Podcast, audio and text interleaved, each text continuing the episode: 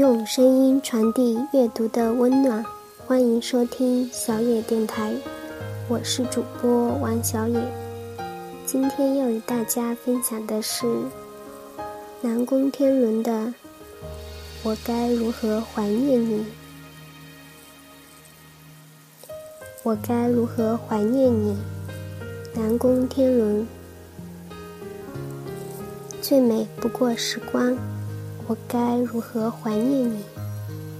有些人看完我写的故事和文章，问过我这些事情是否真的发生过。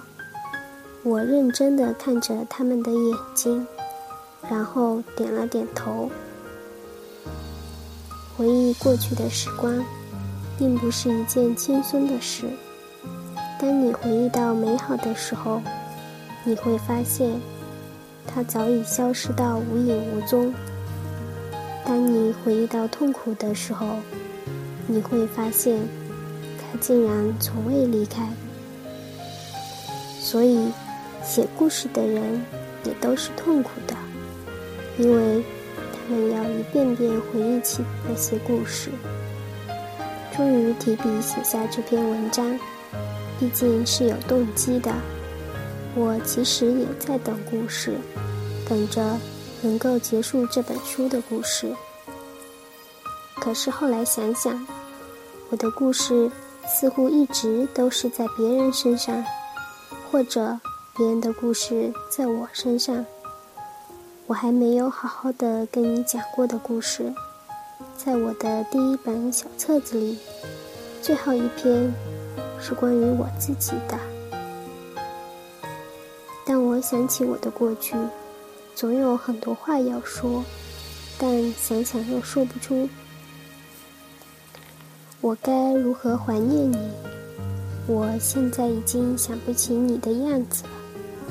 很多人不相信，但我终究得了一种怪病，我想不起一个人脑海中的样子。前些天我回了高中。回到曾经的教室，找到我曾经的座位。那时候，我们总是要不停地调换我的位置。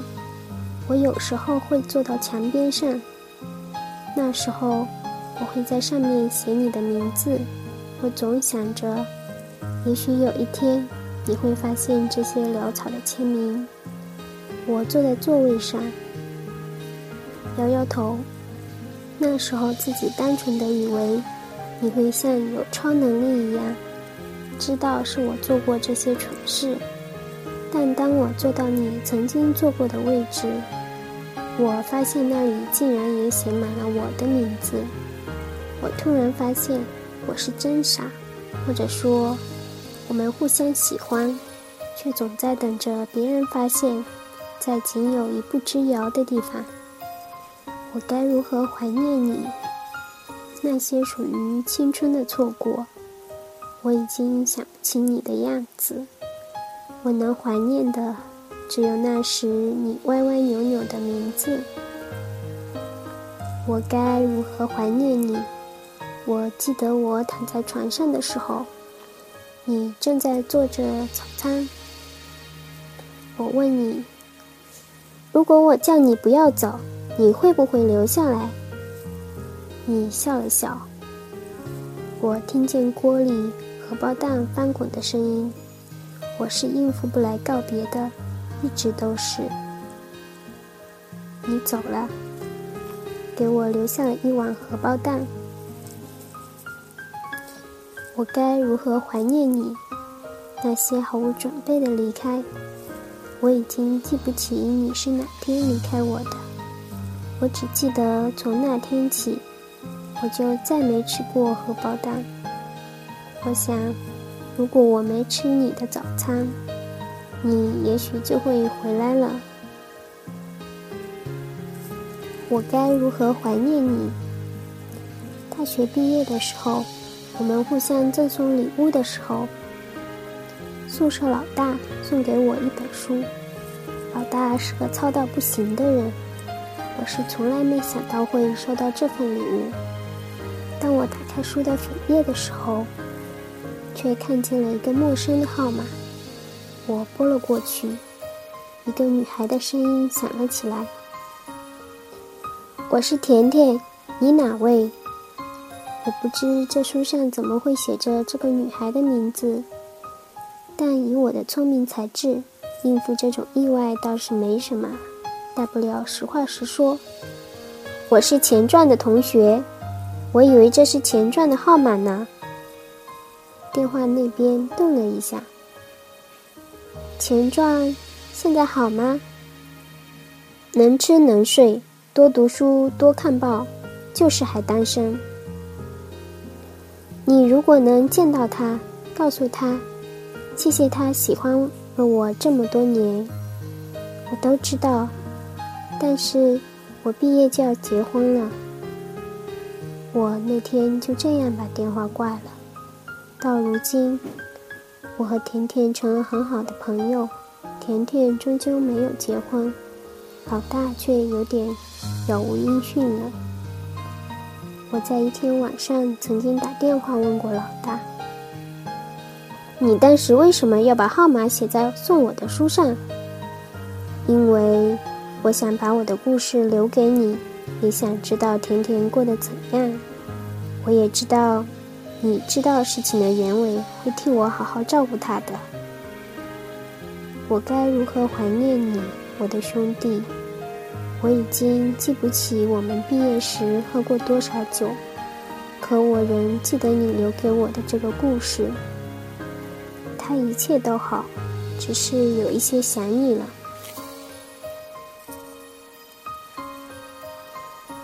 我该如何怀念你？我想这本身就是一个值得怀念的问题。我喜欢看电影，没人天生就喜欢看电影。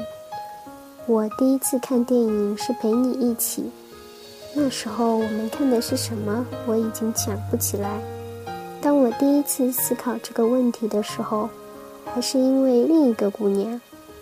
那天《大话西游》复映，我跟姑娘坐在电影院里，看着最后朱茵说：“你长得好像一条狗”的时候，旁边的姑娘已经哭成了泪人。